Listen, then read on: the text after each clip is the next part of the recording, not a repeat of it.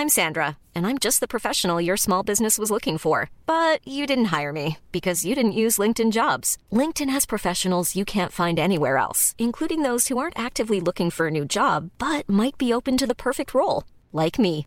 In a given month, over 70% of LinkedIn users don't visit other leading job sites. So if you're not looking on LinkedIn, you'll miss out on great candidates like Sandra. Start hiring professionals like a professional. Post your free job on linkedin.com/people today. Hey, I'm Ryan Reynolds. Recently, I asked Mint Mobile's legal team if big wireless companies are allowed to raise prices due to inflation. They said yes. And then when I asked if raising prices technically violates those onerous two-year contracts, they said, "What the f*** are you talking about? You insane Hollywood ass." So to recap, we're cutting the price of Mint Unlimited from $30 a month to just $15 a month. Give it a try at mintmobile.com slash switch. $45 upfront for three months plus taxes and fees. Promo rate for new customers for limited time. Unlimited more than 40 gigabytes per month. Slows. Full terms at mintmobile.com. Louis. Il y a quelques années, j'ai perdu une amie très chère. Je ne saurais pas vraiment dire comment c'est arrivé, mais ce dont je me rappelle, c'est que nous avions par exemple de grandes difficultés à caler des moments pour nous voir. C'était source d'agacement réciproque. C'est comme si nous ne parlions plus la même langue. Une remarque anodine de sa part pouvait me rendre triste ou me crisper terriblement. J'essayais de me raisonner, de me dire que mon amie n'avait aucune intention de me faire du mal, mais rien à faire. Ça ne marchait plus. De son côté, je n'ai jamais réussi à comprendre non plus ce qu'elle ressentait. Une chose était sûre, nous nous aimions énormément, mais ce n'était plus suffisant. En 2018, nous avons eu des explications maladroites, et sans vraiment nous fâcher, nous avons cessé de nous voir. Nous n'avons jamais réussi à nous expliquer ce qui n'allait pas. C'était impalpable, une simple question de nuance qui manquait. Aujourd'hui, je n'ai plus que de rares nouvelles d'elle par l'intermédiaire d'amis communs, alors que pendant des années, nous avons été inséparables. C'est un grand regret pour moi de ne pas avoir réussi à réparer cette amitié. Émotion. Je me suis sentie soulagée, j'avais trouvé les gens qui parlent de ce que moi je vis. Ça, ça me fait rire, ça me fait rire. Là, il y a les lumières, elles se sont allumées à tous les étages. J'ai tellement adoré que je me suis dit, ben, j'en veux encore. Mais j'avais pas vu venir ça du tout, mais quoi? Mais je suis à fond Émotion. Émotion. Émotion.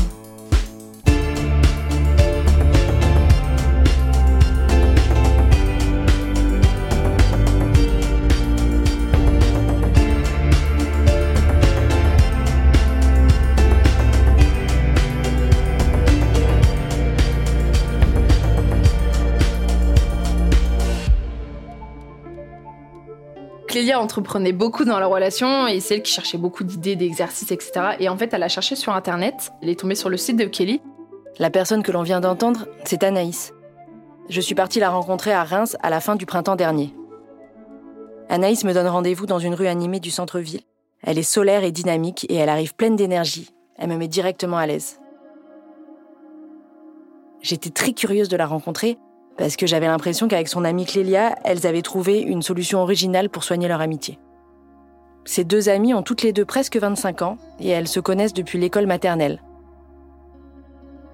Enfants, elles habitent un petit village du nord-est de la France. Elles sont voisines et elles vont à l'école ensemble en empruntant un petit sentier à travers champs. Dans la même journée, j'interviewe aussi Clélia. Nous nous retrouvons en périphérie de Reims, dans un quartier résidentiel et paisible, avant de nous rendre chez elle, dans un coquet appartement doté d'une grande terrasse lumineuse. Salut Clélia Ça va? Ouais, bah en fait j'étais juste à côté. Bon ça va, ouais, c'était pas loin. Ouais, désolée, du coup je suis en retard avec tout ça. Bah c'est pas grave. On habitait à côté, donc c'était très facile. On allait goûter chez l'une ou chez l'autre. Et puis après, au collège, on n'était pas dans le même collège. Et puis on continuait à goûter ensemble. On faisait les devoirs ensemble, même si on n'avait pas les mêmes devoirs. On passait du temps ensemble bah, parce qu'on aimait bien être ensemble. On avait aussi une cabane dans les arbres. On aimait bien y aller. Il y avait aussi la fête du village où on allait souvent ensemble. On a commencé à faire euh, des Noëls ensemble, enfin les Noëls entre amis. Et puis oui, au fur et à mesure des années, il y a des rituels qui se sont installés, on va dire. Depuis cette époque, Clélia et Anaïs se suivent, s'accompagnent et s'épaulent. Anaïs a veillé sur Clélia pendant qu'elle était malade et Clélia a appris à Anaïs à mieux décrypter ses émotions. Aujourd'hui, elles sont toutes les deux étudiantes sur le même campus. Quand on était enfant, c'était plus simple parce que il y avait quand même cette insouciance et il n'y avait pas conscience de ce statut qu'on avait l'une pour l'autre. Et je pense qu'aujourd'hui, pour n'importe quelle relation, à partir du moment où on fixe un statut, eh bien, ça crée des attentes. Et si la personne ne répond pas à ces attentes, ou même si nous, on ne répond pas aux attentes que l'on se fixe par rapport à la relation qu'on vit, eh bien, ça crée du coup des discordes et puis des dysfonctionnements. Dans leur enfance, Clélia et Anaïs se disent entre elles qu'elles sont meilleures amies, et c'est comme ça qu'elles se présentent aux autres. Mais dès l'adolescence, leur amitié devient moins fluide. Après, bah, on rencontre d'autres personnes. La scolarité fait qu'il y a des gens qui restent, qui partent. Et puis euh, après, il y a eu une grosse coupure en cinquième euh, due à un éloignement parce que du coup, elle a eu une maladie à son pied et que bah elle, elle devait, enfin, elle restait chez elle. Moi, je m'éclatais. Après, j'ai commencé le basket. Enfin, vraiment, j'ai continué ma vie. Et euh, c'est ce qui a fait que oui, il y a vraiment de grosses tensions. Et je pense que c'est le point central de ce qui a fait qu'aujourd'hui, on s'est retrouvé dans des situations très complexes. À partir de ce moment-là, quelque chose commence à séparer les deux amis. Clélia est immobilisée plusieurs mois pendant qu'Anaïs continue de mener une vie normale. Un déséquilibre apparaît et grandit. Dix ans plus tard, il suffit d'un SMS mal interprété, d'une réponse qui se fait attendre ou d'un rendez-vous manqué pour que la tension monte immédiatement. C'est un schéma qui se répète. Clélia se sent abandonnée, elle a l'impression qu'Anaïs ne prend jamais le temps de la voir, ce qui fait culpabiliser Anaïs qui, elle, a du mal à jongler entre cette relation, ses autres amis et sa famille. Moi, j'ai quitté le lycée, je suis allée à Soissons. C'était une période compliquée pour moi parce que mon ex était parti à Chambéry, Clélia est à Reims. Alors du coup, c'était le trio. Reims et Soissons sont situés à environ une heure de voiture l'une de l'autre. Et c'était la course. Pour moi, dans ma tête, dès que je rentrais le week-end, je devais voir Clélia et je devais voir mon ex. Ça veut dire que je devais faire un choix. Le vendredi, je devais voir Clélia, par exemple, le samedi, je voyais Dorian ou vice-versa. Et en fait, ça, ça m'a beaucoup pesé parce qu'il y avait ma famille aussi, mes parents, mes grands-parents que je vois et que je vois très régulièrement. Ça, ça a été un point déclencheur. Et ensuite, ça s'est accéléré avec euh, le fait que je parte à Troyes. Troyes est encore plus loin de Reims, à presque deux heures de route. Les deux amis se voient donc encore moins souvent. On a vécu une relation un peu où euh, on se parlait beaucoup, beaucoup, c'était virtuel. Le fait d'être éloignées l'une de l'autre détériore leur relation, qui passe beaucoup par les messages qu'elles s'écrivent.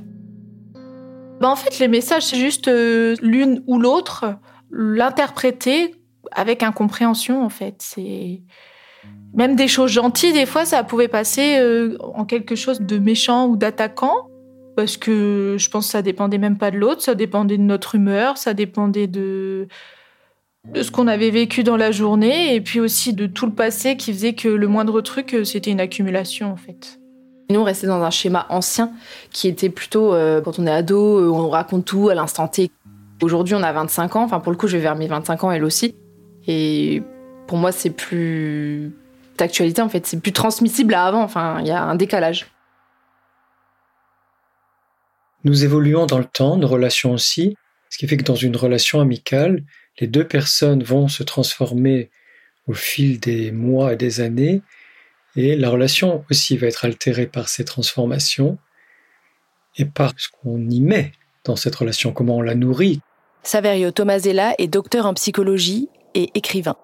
Il a publié un livre en 2018 intitulé Ces amitiés qui nous transforment, dans lequel il fait l'éloge de l'amitié. Est-ce qu'on s'exprime de façon suffisamment sincère? Est-ce qu'on est suffisamment disponible? Est-ce qu'on est suffisamment généreuse ou généreux? Et de toute façon, ces altérations, ces transformations liées au temps, elles vont provoquer des nécessités de réajustement qui parfois sont difficiles parce qu'on ne comprend pas trop pourquoi les choses ont, ont tant évolué ou qu'est-ce qu'on pourrait faire pour que ça aille mieux. Et puis parce que cette euh, évolution dans le temps de l'amitié, elle peut nous donner l'impression que cette relation ne répond plus à nos attentes ou que l'autre n'est plus aussi disponible, plus aussi aimant, plus aussi disposé à vivre certaines choses avec nous ou se confie moins, euh, ou est plus critique. Enfin, certaines choses vont changer. Anaïs et Clélia ont envie d'aider leur amitié. Clélia a fait une licence de psychologie et elle suit déjà une thérapie depuis l'âge de 20 ans. Mais Anaïs n'est pas dans les mêmes dispositions.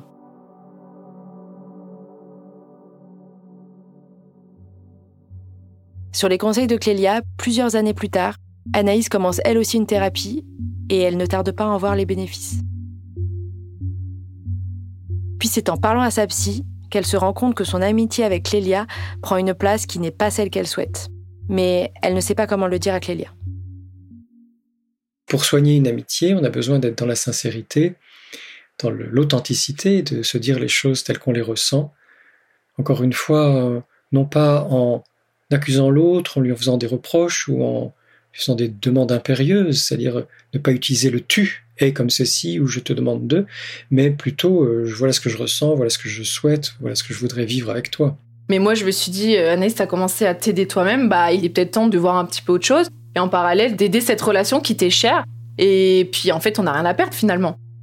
Lorsque c'est nécessaire, bien sûr, on peut, euh, de même qu'on certains couples se lancent dans une thérapie de couple, une relation amicale, deux personnes, deux amis d'une relation amicale peuvent consulter une ou un thérapeute pour euh, y voir plus clair dans leur relation amicale et euh, se dire les choses qu'elles n'arrivent pas à se dire autrement et trouver comment évoluer dans cette relation tout en respectant les besoins, les valeurs et les désirs de chacune et chacun.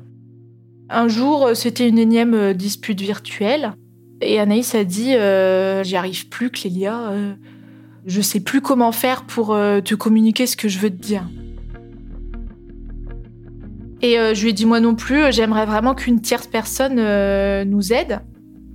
Et elle m'a dit ah oui moi aussi, enfin j'ai vraiment envie de trouver quelqu'un pour nous aider. Donc ça a été son idée de faire une thérapie quoi.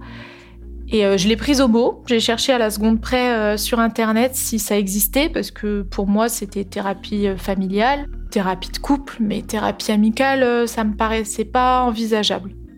Et du coup bah, on a trouvé Kelly et je lui ai envoyé et je lui ai dit, euh, avec sérieux, euh, est-ce que tu serais prête à consulter? En faisant une rapide recherche sur Internet, Clélia tombe sur le site de Kelly Laranaga, psychothérapeute. J'ai consulté le site de Kelly et euh, je me suis dit, oh, en visio, c'est bizarre un petit peu quand même. T'es moins à l'aise en fait en virtuel qu'en face. Moi, ça me un peu de me dire, la personne, on va jamais la rencontrer. Et en fait, on a fait un premier rendez-vous avec elle et ça a super bien accroché parce qu'on a vu qu'elle était impartiale et qu'elle écoutait les deux.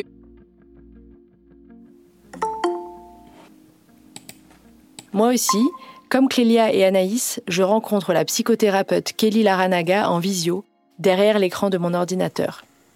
Bonjour. Bonjour. Elle habite près d'Avignon. Elle propose, en plus des thérapies individuelles, des thérapies amicales. Après avoir donné ses consultations en présentiel pendant des années, elle a décidé de ne recevoir plus qu'en visio depuis le Covid. Elle estime que ça laisse plus de liberté, pour elle comme pour les patients. C'est trop fou d'être euh, en visio comme vous êtes avec euh, vos patients en fait. Donc ça fait la même situation. Moi je vais mettre mon casque. J'ai envie de dire que le couple amoureux, tout comme le couple amical, peut se terminer à un moment. Mais souvent, on peut avoir tendance à attendre plus de choses ou beaucoup de choses aussi d'un ou d'une amie, dans le sens où même si la relation amoureuse se termine, ben, l'amitié, elle est censée, euh, dans l'idée en tout cas, elle est censée perdurer. C'est un peu comme ça que je le perçois ou comme ça que ça peut euh, aussi m'être renvoyé en séance. C'est, euh, ben oui, mais c'était censé durer. Si à ce moment-là, il y a tous les éléments pour que ça se passe bien, il n'y a pas de raison qu'avec le temps, le lien s'effrite alors qu'on est juste amis. C'est en sortant du déni et de la certitude que l'amitié, c'est facile et infini, qu'on se donne la possibilité de vivre des relations vraiment fortes et durables avec ses amis. Kelly Laranaga explique comment s'en sortir lorsque l'on ressent qu'une amitié est dans l'impasse. Déjà pouvoir euh, se poser des questions en soi, qu'est-ce qui se passe? Qu'est-ce que je ressens quand il ou elle me dit ça aujourd'hui? Qu'est-ce qui fait que peut-être qu'il y a quelques années ça aurait été ok? Qu'est-ce qui fait qu'aujourd'hui ça ne l'est plus? On évolue, on grandit, on vit des expériences. Et ces expériences de vie font qu'on va adopter une autre vision du monde ou la modifier ou être plus à cheval sur certaines choses et en même temps un petit peu moins sur d'autres, etc. Et disons que la thérapie, cet espace-là permet ça. Permet de dire, ok, il y a eu des couacs dans la relation, mais il y a quand même quelque chose de fort qui vous a mené jusque-là. Est-ce que cette personne que vous avez en face, c'est encore cette personne à laquelle vous avez envie de raconter tout ce que vous traversez ou une partie des choses que vous traversez? Anaïs et Clélia commencent leur thérapie amicale avec Kelly Laranaga en septembre 2022. Déjà, le choix est de être l'une chez elle, enfin Cléa chez elle, moi chez moi. Le but étant d'être à deux devant un même ordinateur, devant Kelly. Pour le coup, c'est pour favoriser l'écoute. Enfin, pour ma part, je préfère que Cléa soit à côté ou même capter les émotions ou c'est même plus facile après de se dire, bah, on a fini la thérapie, on en parle que d'être au téléphone. Et donc voilà, c'est un choix vraiment des deux côtés qui a été fait. C'est pas, ça n'a pas toujours été facile parce que c'est vrai que quand on est en conflit, se dire Cléa vient chez moi alors qu'on se parle pas trop, bon, je vous cache pas que, enfin, moi, je crains un peu ces moments où il y a des blancs et que, bon, après, on a fait avec et on est adulte et on sait parler. La séance, euh, elle nous demande comment on se sent personnellement, comment on se sent à deux. Et puis après, euh, suivant ce qu'on dit par rapport au fait que bah, là, je me sens en colère par rapport à ce qui s'est passé euh, dans ma journée ou par rapport à ce qui s'est passé avec Léa, où on retrace, on retrace beaucoup un événement. On dit, bah, par exemple, il y a une tension la semaine dernière ou il y a une tension aujourd'hui, on en parle et elle dénoue. Franchement, vraiment, c'est vraiment une très belle expérience parce que c'est vraiment une personne, euh, comment dire, c'est pas qu'elle a réponse à tout, mais c'est tellement pertinent ce qu'elle dit et quand elle dégage ce que Cléa ressent, la colère de Cléa, qu'elle la met au milieu et que du coup, moi, je peux la comprendre à travers elle. En fait, c'est, enfin, la compréhension est optimale, quoi, pour le coup, parce que elle met aucun jugement, que ce soit sur l'une et sur l'autre. Je pense que c'est pour ça que j'ai pas abandonné la thérapie parce que je sais que même si elle m'aide dans la relation, elle m'aide aussi moi-même avant tout. Je me suis sentie écoutée déjà dans un premier temps parce que avec Anaïs, euh, des fois on se dit oui oui je comprends ce que tu ressens et en même temps il n'y a pas forcément cette écoute derrière où ok tu ressens ça je l'accepte mais je le comprends pas et là euh, vu que Kelly elle était euh, personne extérieure au conflit eh ben, ça permet vraiment d'encadrer les deux parties, de témoigner de l'empathie aux deux, et puis aussi ça permet de changer de vision quand on écoute euh, l'autre, ça permet vraiment d'orienter son angle de vue euh, différemment. Pourtant, c'est plusieurs fois où Anaïs elle a dit la même chose à Kelly que ce qu'elle m'avait dit au préalable, et pourtant, dans le cadre de cette thérapie, eh ben, je l'entendais différemment, et avec plus de sécurité déjà, plus de sérénité et plus d'écoute.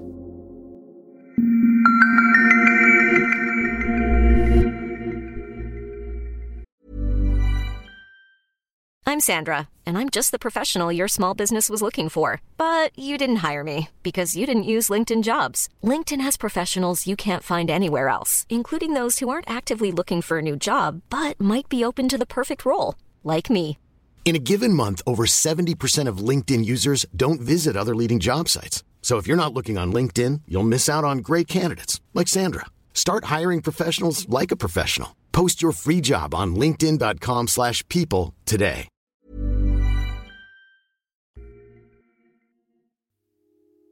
So it's really actually quite interesting how much a friendship C'est très intéressant de se rendre compte que l'amitié se tisse autour d'une expérience partagée. C'est la psychothérapeute américano-belge Esther Perel qui a contribué à médiatiser la thérapie amicale dans un épisode de son podcast sur la thérapie de couple. Écoutez-la en parler dans l'épisode du podcast Invisibilia, Therapy with Friends, diffusé le 4 novembre 2021 sur NPR, la radio publique américaine. Mais partager une expérience n'inclut pas forcément des ressentis similaires des deux côtés. Esther Perel est spécialiste des thérapies de couple, mais elle s'intéresse aussi depuis quelques années aux liens platoniques, comme les liens amicaux ou les liens professionnels. Elle exerce aux États-Unis. En France, il y a bien quelques spécialistes qui proposent des médiations entre amis, mais Kelly Laranaga est la seule psy que j'ai trouvée offrant ce service de thérapie amicale. Je lui demande comment elle a eu cette idée j'avais, enfin j'ai, un très bon ami depuis le lycée avec on s'entendait très très bien, on était vraiment sur la même longueur d'onde, chacun avait sa vie, etc. Et c'était chouette. Et puis il y a eu le fameux couac où à ce moment-là, on parle plus du tout la même langue. Il y en a un des deux qui exprime quelque chose, l'autre qui répond complètement à, à, côté de la plaque. Et du coup, ça monte en mayonnaise et là, ça part en vrille. Personne comprend ce qui se passe. Et à ce moment-là, je me suis dit, mais on aurait eu besoin d'un psy. Et en regardant, ben, j'ai pas trouvé. Et je me suis dit, mais ouais, mais pourtant, c'est quand même une, relation qui est importante. Enfin, il y a des psys euh, pour les familles, il y a des psys individuels, il y a des psys de couple, euh, il y a... mais pour la relation amicale qui est si importante dans la vie de beaucoup de personnes, ben, il n'y a pas. Aujourd'hui, Kelly Laranaga fréquente à nouveau son amie de manière plus sereine. Il y a eu pas mal de phases, etc. Mais euh, on renoue gentiment. Euh, J'allais dire prudemment. Je ne sais pas si c'est prudemment ou si c'est plus sainement, peut-être aussi. Je trouve que le lien est beaucoup plus sain aujourd'hui que ce qu'il n'a été euh, par le passé. Ça ne veut pas dire qu'on est plus proche, mais ça veut dire qu'il y a la confiance en le fait que chacun est là s'il y a besoin, mais qu'on n'est pas obligé d'être en contact tous les jours, on n'est pas obligé de... Voilà, il y a... on n'est plus obligé. Et je crois que ça aussi, ça fait partie des choses qui sont importantes. Ne pas se sentir obligé de. Après cette expérience avec son ami, Kelly Laranaga a l'idée de publier sur son site un article sur la thérapie amicale, en juin 2019. Quelques mois plus tard, le premier confinement est annoncé. Kelly Laranaga voit affluer beaucoup de demandes pour des thérapies amicales. Sans être ensemble au quotidien, l'amitié semble toujours plus difficile à cultiver. C'est ce qui arrive à Clélia et Anaïs lorsqu'elles sont physiquement éloignées. Elles se mettent à se disputer plus fréquemment lorsqu'elles n'habitent pas dans la même ville. Comment on fait alors? Comment se dire tout ce qui ne va pas? Je demande à Kelly Laranaga comment se déroule une thérapie d'amitié avec elle. La première séance, c'est une séance qui dure 1h20, durant laquelle les deux personnes, donc on est tous les trois, les deux personnes expriment euh, ce qu'elles viennent euh, chercher. Qu'est-ce qui fait qu'elles sont là aujourd'hui? Est-ce que les deux ont envie d'essayer de sauver quelque chose? Quels sont les reproches, les griefs qu'il peut y avoir? Et ensuite, il y a une séance individuelle par personne pour faire le point, entre guillemets, sur, OK, d'où vous êtes parti en tant qu'individu, quels ont été les éléments marquants de votre vie personnelle, quels ont été les éléments marquants de votre relation amicale? Parfois, ce ne sont pas les mêmes pour les deux personnes. Ben, comme dans le couple, on va dire, il y a vraiment un truc euh, qui se retrouve. Et ensuite, ce sont que des séances euh, tous ensemble, sauf demande particulière. Il y a la possibilité de dire, de se raconter, de dire, ok, dans tel moment de notre amitié, de notre histoire euh, à tous les deux ou à toutes les deux, j'ai ressenti ça comme ça et j'ai besoin que tu l'accueilles. Kelly Laranaga s'appuie notamment sur ce que l'on appelle en psychologie l'analyse transactionnelle. Cet outil se base sur l'observation de nos échanges avec notre entourage, ici appelés les transactions. L'idée, c'est que face à un interlocuteur, nous nous positionnons de trois manières différentes. En enfant, en parent ou en adulte. Ces trois états, appelés états du moi, coexistent au fond de chaque individu et se manifestent de manière indépendante en fonction des interlocuteurs et des circonstances. Les échanges, quelle est la nature des échanges entre les personnes? Par exemple, si une personne parle à son ami sur un ton, on va dire parental, ben l'autre va se placer ou se ressentir en enfant. Et du coup, si c'est ok, c'est ok, mais si ça ne l'est pas, ça peut générer aussi du conflit euh, à ce moment-là. D'en voir comment les personnes articulent leurs relations. Il y a aussi les jeux psychologiques. On peut retrouver, par exemple, quand je dis jeux psychologiques, c'est pas forcément de la manipulation ou autre, mais le triangle de Cartman avec euh, trois rôles qu'on peut jouer aussi. Donc il y a le sauveur, la victime ou le bourreau le triangle de Karpman, proposé par le psychiatre américain Stephen Karpman en 1968, se présente souvent sous la forme d'un échange verbal qui peut avoir l'air anodin, mais dans lequel les deux protagonistes vont jouer inconsciemment et alternativement les rôles de sauveur, de persécuteur ou de victime. Comme au théâtre, nous jouons au lieu d'être nous-mêmes et d'exprimer réellement nos émotions et nos idées. Du coup, les personnes vont rentrer dans un jeu psychologique qui va les empêcher de vraiment aller à la rencontre de l'autre, encore une fois, parce que c'est l'ego qui est là et qui dit euh, Quoi, mais tu vas parler comme ça? Bon, ben dans ce cas-là, euh, moi je te réponds comme ça, ou alors, euh, puisque tu parles comme ça, c'est moi je me victimise quelque part, tu peux pas faire ça. Mais on va pas sur du concret, sur du fond, du vrai fond. Imaginons une situation. Deux amies, et l'une d'entre elles a l'impression que l'autre la délaisse, qu'elle ne passe pas assez de temps ensemble. Mais elle n'arrive pas à lui dire. Elle va alors plutôt lui faire un reproche, du type T'es trop occupé, t'arrives jamais à t'organiser, c'est toujours moi qui dois te relancer. En faisant cela, elle s'identifie d'abord comme victime, puis juste après comme persécutrice avec son reproche sous-jacent.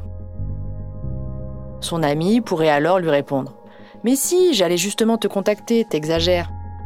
Devenant à son tour persécutrice, avant de se transformer en sauveuse en lui proposant justement d'aller passer un moment ensemble. Pouvoir identifier ces deux choses, donc euh, le triangle et euh, les rôles, ça me semble hyper important, déjà dans un premier temps, parce que parfois ça peut arriver qu'il y en ait un ou une qui prennent plus souvent ce rôle et du coup l'autre prend l'autre rôle et c'est pas équilibré dans la relation. Est-ce qu'il y en a une des deux qui va se comporter plus en mère envers l'autre, mais tout en demandant à l'autre ben, de prendre ses responsabilités comme dans la relation. Mais s'il est placé un enfant, ben, c'est compliqué aussi. L'important, c'est de bien identifier les rôles. Si entre deux amis, l'une a tendance à se comporter comme une mère et que l'autre n'est pas d'accord avec ça, il faudra d'abord identifier ce schéma, puis en parler et le réidentifier à chaque fois qu'il se produit jusqu'à ce que ça s'arrête. Et après, souvent, ça se fait automatiquement, c'est-à-dire que je me dis pas, ok, je vais utiliser tel outil. C'est dans cette relation à tel moment, c'est pertinent, ou ça me semble pertinent en tout cas, de proposer ça. Kelly Laranaga propose à Clélia et Anaïs d'écrire chacune une lettre dans laquelle elles présentent à l'autre la personne qu'elles sont devenues aujourd'hui, à 25 ans. L'idée, c'est qu'elles sont chacune restées fixées sur qui elles étaient enfants et qu'elles ont évolué depuis, mais qu'elles ne connaissent pas si bien l'autre telle qu'elle est aujourd'hui. Les deux amies choisissent aussi ensemble le rythme de leur thérapie. Le rythme, bah, il n'était pas tout à fait euh, fréquent en fait, c'était quand on en avait besoin. Donc euh, je crois qu'on est parti sur une base de deux semaines. Il se peut qu'après on avait espacé de trois semaines. Quand j'ai perdu mon papy en novembre, on a fait toutes les semaines parce que bah, on avait besoin de, je pense, se sentir euh, plus soudés et Anaïs ne savait pas euh, comment m'accompagner dans ce deuil, donc je pense qu'elle avait elle aussi besoin d'accompagnement. La thérapie porte ses fruits. Kelly avait vraiment remarqué nos progrès et elle voit que cette relation euh, a le mérite d'exister et qu'il y a juste des incompréhensions. Mais au cœur de l'hiver, leur relation prend un tour nouveau. Et je me sens soudain très triste pour elle. Moi-même, j'ai pas forcément compris le pourquoi. C'est arrivé. Moi, j'ai traversé un, deuil de mon côté. Et à partir de ça, Anaïs n'a pas été présente. Mais il n'y a aucune colère de ma part, ni de rancune, pas du tout. C'est juste que du coup, euh, elle n'a pas su comment m'accompagner. Je pense qu'elle n'en avait pas les capacités à ce moment-là. Moi, j'étais un petit peu fixée dans mon deuil. Donc, en fait, tout ce qui se passait autour, que ce soit des tensions, que ce soit des disputes, ça, me, ça n'avait plus d'importance, en fait. La dernière fois que je l'ai vue, hors cadre thérapie, je crois que c'est en janvier.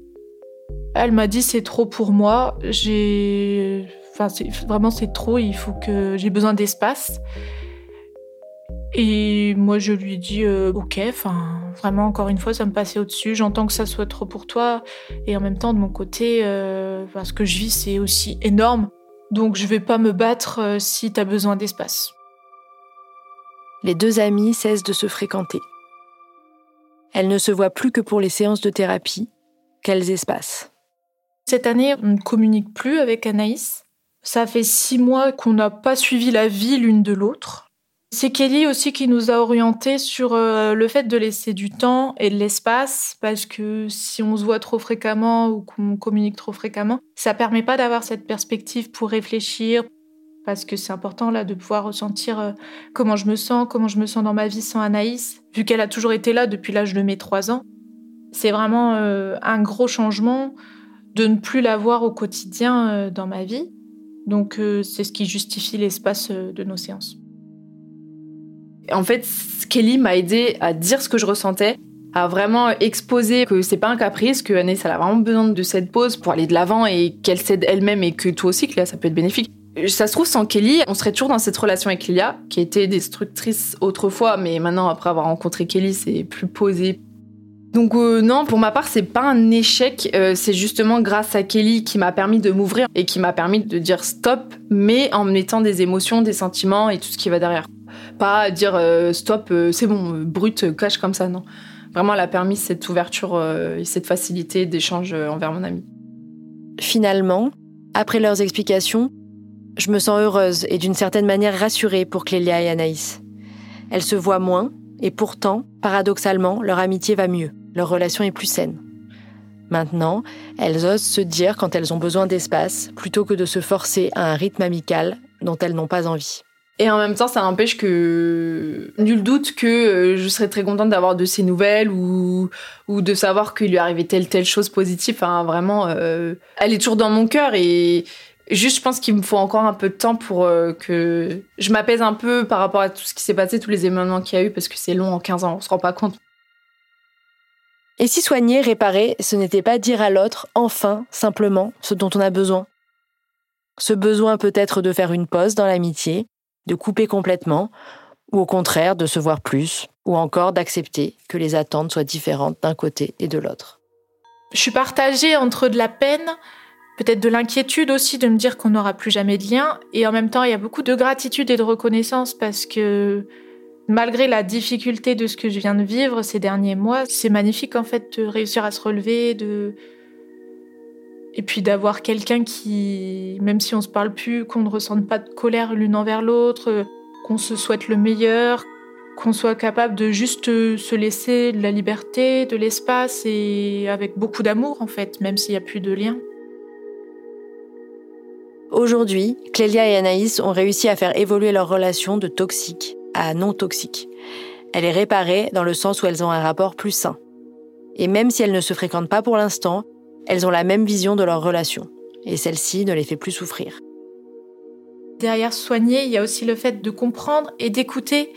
Et encore une fois, ça revient au fait que si on n'est pas capable de s'écouter soi-même déjà sur ce qu'on ressent, sur nos besoins, c'est très difficile de pouvoir écouter l'autre sur ce qu'il ressent et ce dont il a besoin ça marche que s'il y a deux personnes qui sont ouvertes, qu'elle est ouverte, je suis ouverte. Et c'est ce qui a fait qu'on a entrepris cette thérapie, qu'aujourd'hui on s'entretue pas. J'exagère, mais que elle a sa vie, j'ai ma vie, moi. Donc, euh, bah merci Kelly, merci Alice, merci Clélia. Pour finir, j'ai demandé à Kelly Laranaga et Saverio Tomasella de me dire ce que signifiait pour eux soigner une amitié.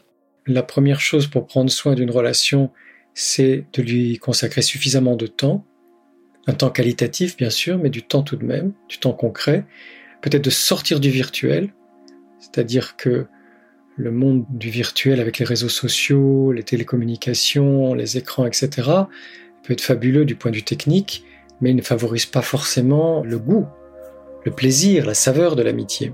Et ça demande de prendre surtout le temps d'être ensemble, c'est-à-dire s'accorder du temps vivre des moments de promenade, de discussion, de sortie, pour pouvoir se réajuster tout simplement à qui on est devenu de chaque côté de cette amitié.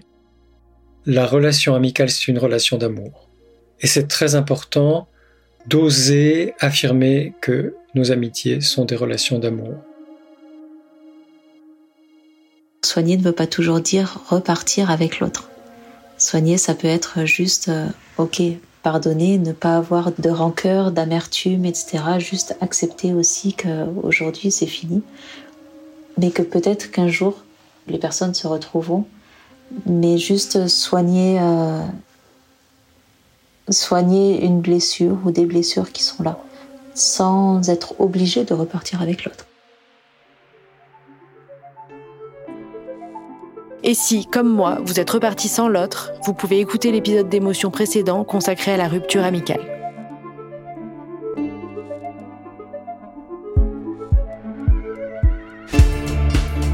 Je suis Nina Almberg et vous venez d'écouter Émotion.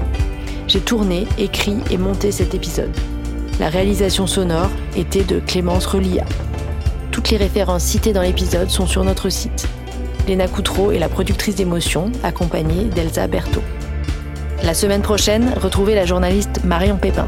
Elle se demandera comment se libérer de la pression consommée pour cocher toutes les cases de couple, enfant et travail. Merci pour votre écoute et retrouvez Émotion un lundi sur deux, là où vous aimez écouter vos podcasts.